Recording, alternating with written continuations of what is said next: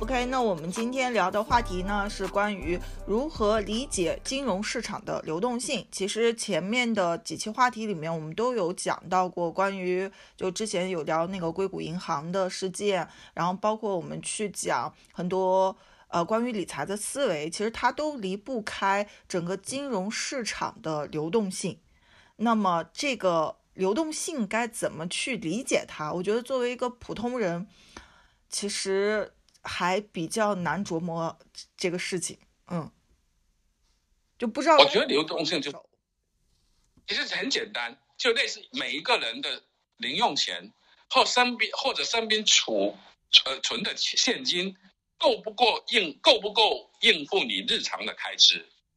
这个就是流动性。如果你不够不够你应付应付你日常的开支，你就要动用一些你的储备也好，向别人借钱也好。来支付你的日常的开支，银行系统也是一样的，所以最好的比比喻就是这样，你日常的开支就是你的流动性，嗯，个人的流动性。那说说到银行的流动性，我要说这件事就是今天上上个礼拜五啊，就我根据辛巴同学说的，上个礼拜五是那个国家是不是降准了？对呀。就是呃，是担是不是担心有风险敞口啊？赶紧降个准。他呃，根据李强哥哥说的，他可能就是说呃，最近经济经济增长或者经济面对的问题的不确定性，也就是说，他的意思就是说，我不知道接下去我身边的我身边的就我不知道我身边所支出的。或者我需要的钱是该是会多还是少？可能有很大机会是增加，所以我必须在口袋里面多放点钱的意思吧？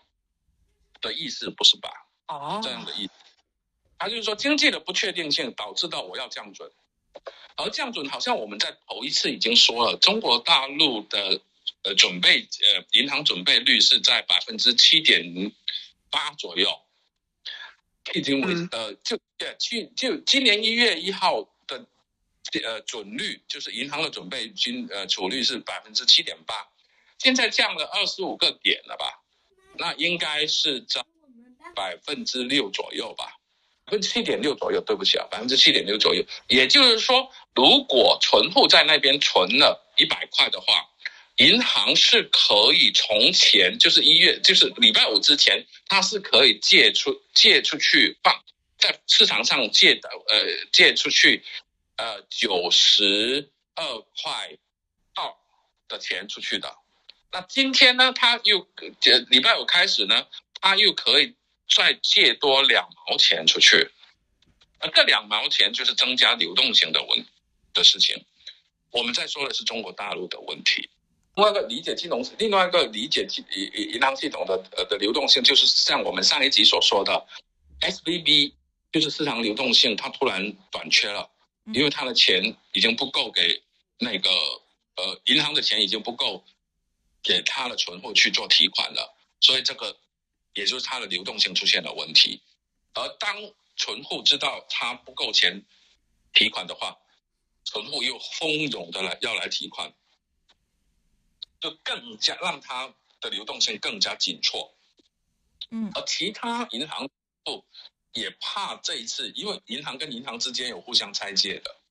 然后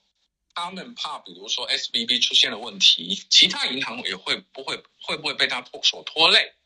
所以他们也去其他银行提款了，所以整个金融系统的流动性突然间就紧缩了，就少了，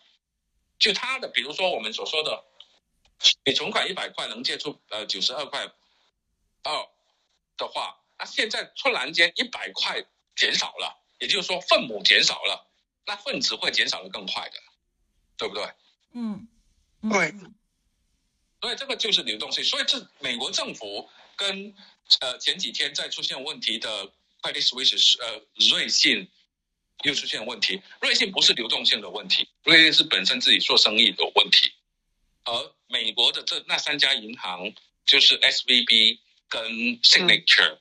对，呃呃 First Republic，这三家都是流动性的问题。那那怎么能看出来说瑞信它是不是因为流流动性出问题的呢？哦，因为瑞信，瑞信其实它是在不断的亏本。前几年不断，瑞信的亏本在于，我不知道大家有没有留意那个新闻啊？他第一次的亏亏得很厉害的，就是他帮韩国一个韩国人，他做了很大的杠杆去投资在中资股，美国的中资股。那以前一直都是牛市的话，他就很顺风顺水。那个木头姐吗？是不是那个什么木头姐还是什么吗？那个不是木头姐，不是木头姐，不是呃，Catherine Wood，不是他，啊，是另外叫做 Bill 什么样的那一位，我韩国人，那个韩国的那个那个投资者，啊，他出现问题，问题他就是大到他一下子损失了多少钱啊？很多亿，八好像是对啊，八八五十多五十到五十五亿的美金的亏损，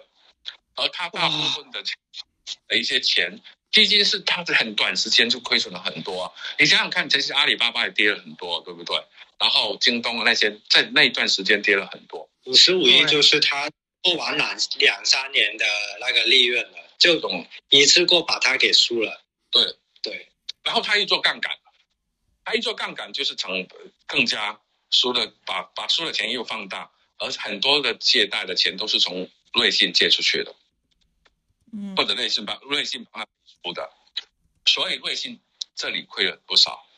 然后接下去又接二连三的出现瑞信自己本身有问题，而这个问题他好像没有很诚实的告诉美呃这个美国那边的那个会计，根据美国的准则，好像没有诚实的汇报给投资者听，所以导致到这件事情。导致到这个事情现在就掩盖不住了，所以呃，现在 UBS 才要收购它，就是瑞银要收购它，瑞士银呃瑞士瑞士政府也出了五百亿的美金，因为它最大的股东呃沙特是不是沙特阿拉伯还是联合酋长国，他已经说不我我不会再注资了，两年前他们已经注资了十五个亿了，而且在估计十五个亿亏了亏了不少。八成。对啊，八还有像类似瑞信的这种银行，法律规定是不可以有一个呃单一股东持股超过百分之十的。对。嗯。汇丰也是，嗯，问题哎汇，丰煎饼老师，我这边还有一个八卦，嗯，又有一个八卦，跟上次一样，他们说瑞信就是这个这个这个银行嘛，啊。就是搞成这个样子，是因为他的好运气花在了那个瑞幸咖啡上面，因为他当时是帮瑞幸咖啡举荐上市嘛，是他的保荐机构之一。最后嘛，因为瑞幸咖啡这个财务造假，然后让这个这个承销商嘛，这个这个这个瑞幸银行也是声誉扫地，之后嘛也开始进入资本的寒冬了。瑞幸呢一直都有被人家啊、这侧移它的诚信度的，而瑞信嗯。我觉得一个问题在于它的存户，它以前应该是这么说，你知道为什么 Y 瑞信 Y UBS 吗？就是在嗯。很大概十几十年前吧，那些有钱人很喜欢放钱进去瑞信呃瑞士银行的，因为有钱人放在，因为瑞士银行的保密很好嘛，嗯。所以比如说他的国际刑警啊，怎么样想查他的那些资料，他都不肯让他们的别人知道嘛。嗯。所以对。那美国美国为首的邪恶国联盟们，他们就觉得说你这样不行啊，那你帮人家洗钱啊，帮那些嗯。那那些那些坏蛋洗钱，我们都不知道，所以强迫他一定要公，就是可以被调查，要一定要提供资料，哪一个存户有多少什么存款，出来给那个呃执法者去调查，而而他也改变了，他也更听了执法者的调查。啊，也就是说，他瑞士银行所依赖的信誉跟保密这两个，嗯，它的竞争优势已经没有了，所以它的存户下降，也不少，所以它的呃，就是说以以前我存在瑞信有它有它的保密度，现在我都它都保密帮我保密不了了，那我存在瑞信跟存在汇丰跟存在花旗有什么不一样？没什么不一样啊，对，嗯，嗯对吧？所以这个是问题，是不是瑞幸咖啡啊？瑞幸咖啡我是不方便聊的。OK，而我还听了一个呃道听途说哈，就是说这次瑞信银行也是，呃，之前美联储给他们埋了一个雷，说瑞信也是有大量的那个美国国债。那像他的这种银行，他管理的资产上万亿到两万，好像两万亿还是上万亿的，他难不免的一定也会有一些美国的国债的，所以这个问题并不是瑞信他自己所所所面对的问题，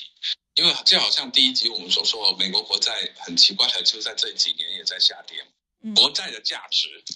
那如果它有它够长命，能够能够保持这些存款到到国债成熟了，其实他们没有什么损失的。嗯所以这一点呃并不，他又不急着把那些钱、那那些国债抛售出去，所以他没有这种资金的压力。瑞信是直接的股东的资本或者他们自己的资本受到损失的问题，它的本质跟呃硅谷银行是不一样的。嗯，明白。它的问题呃跟硅谷银行的问题本质是不一样的。不一样的。嗯所以说，我很喜欢听八卦啊、听他所说的八卦，但我真的不方便聊瑞幸咖啡，我怕有私人的，那个。懂了，懂了。OK，那其实刚才我们聊到流动性的话，呃，金米哥主要其实是从银行的流动性上面跟我们去做了一些拆解。那除了就是我是否可以理解银行的流动性，它能代表市场的流动性？也对，因为银行是百业之母嘛，你需要钱，你需要存钱呢、呃呃，那个提钱呢、都需要经过，都需要去银行嘛，对不对？嗯嗯嗯对，而且国内这边其实借贷去银行，嗯，间接融资的比例也是很高很高的。对啊，哎，说说一个比较有趣的数字，大家知道，在美国其实有百分之二十五的人没有银行账户。这样子吗？对啊，原来是这样，几年怎么消费怎么怎么怎么现金啊，又和嗯，这样子？现金啊，那家里面家里不得放很多钱啊？不 没有，他那些没有百分之二十五的都是可能是没钱存银行，都是月光族吧。嗯嗯，懂了。中国其实也有很多啊，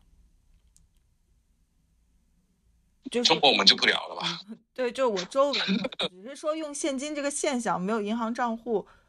呃，比如说他没有缴过 五险一金的，老一点的，就是老哦年人，对，明白有有用用现金的还是很多的，嗯嗯，对啊，对啊，可以可以这么说。嗯所以这这我所以呃所以银行的我刚才是因为你刚呃那个七朵，你刚才问银行提供提供那个流动多的流动性是不是代表市场的流动性？那呃应该是大多数的原因都是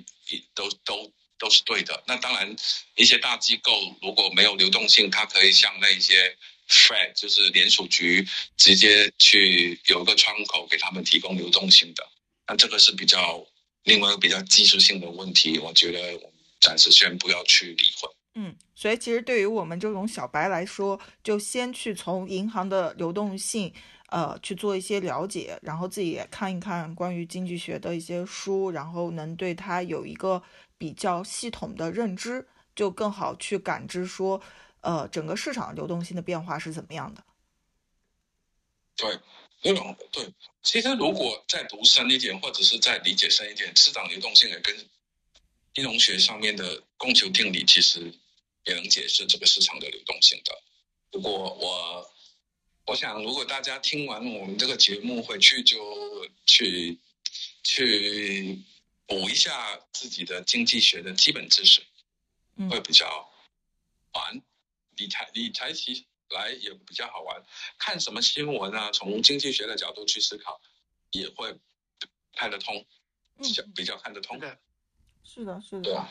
其实你那天讲硅谷银行的那一套逻辑，包括其实我有看到很多人其实在分析说硅谷银行为什么倒闭这件事上，呃，就跟你前半段讲的就是类似，当然就后面关于说美国这边它是就政府是怎么救的，以及为什么就救了哪些措施这些，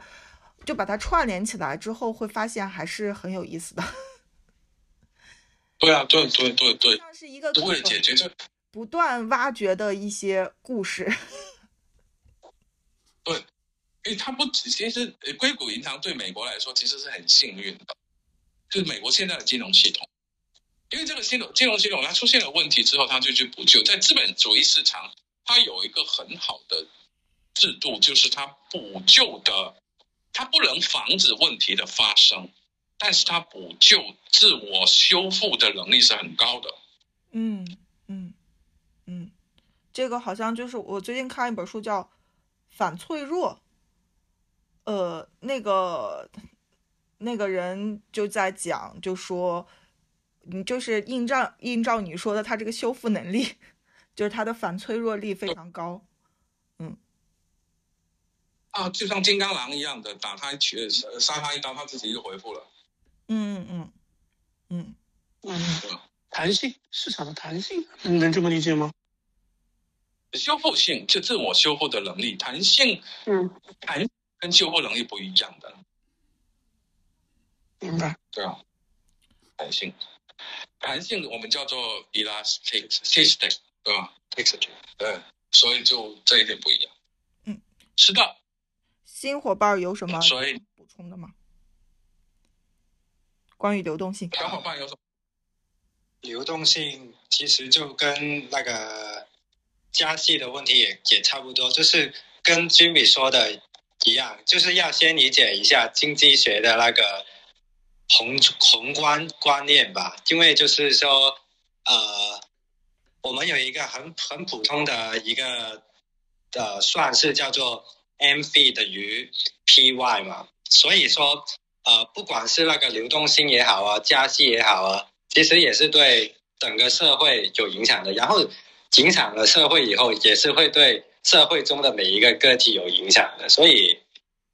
多学一下经济学，让自己更加敏感吧。对，嗯，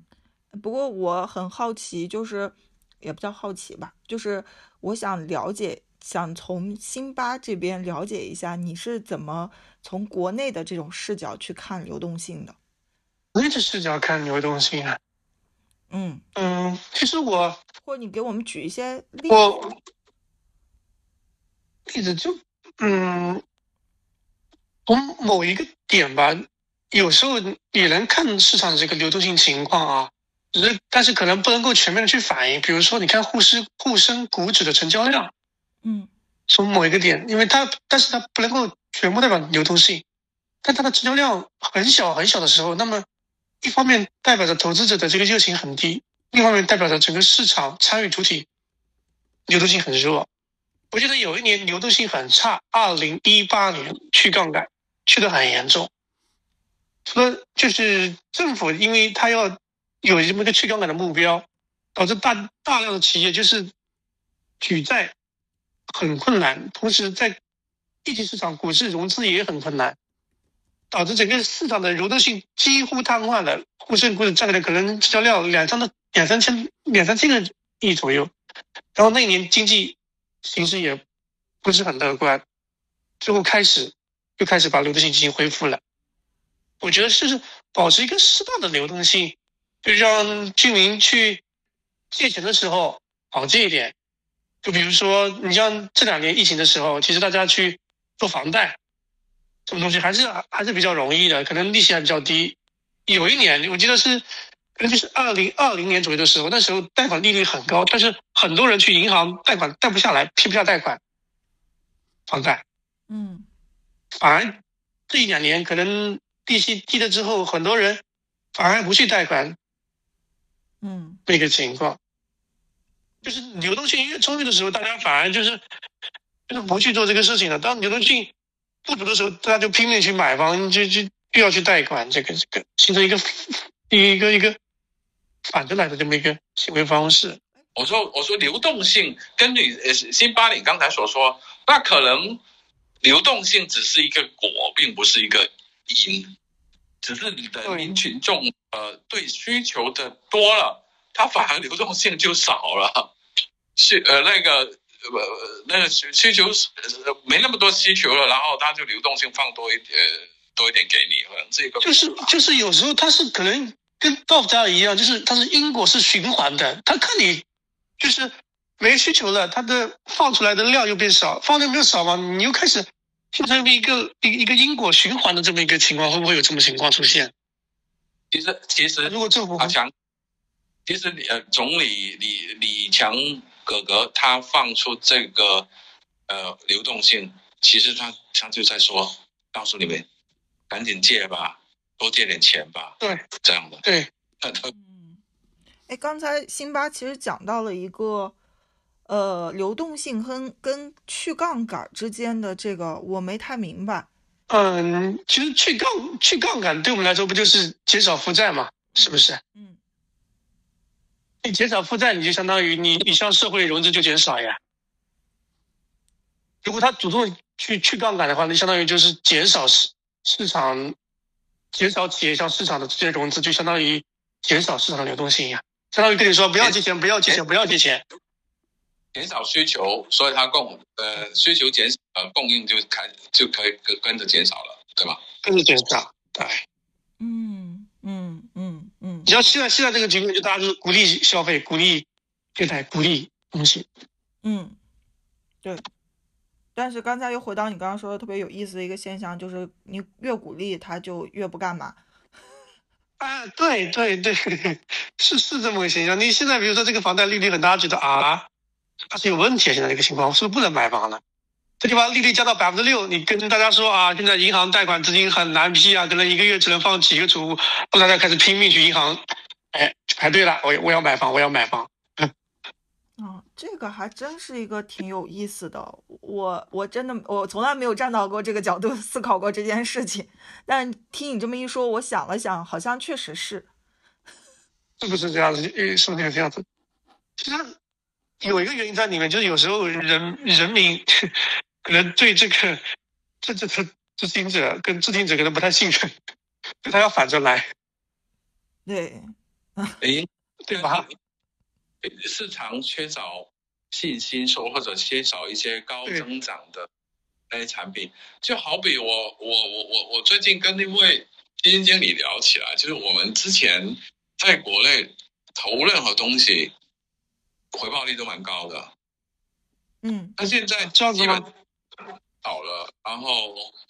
就不需要用那么多钱，钱又不知道放哪哪去，加上在说真的，在中国大陆投资的标的本来就少。你们可投资的东西，说你们身边可投资的东西，不外乎就是股票跟房产，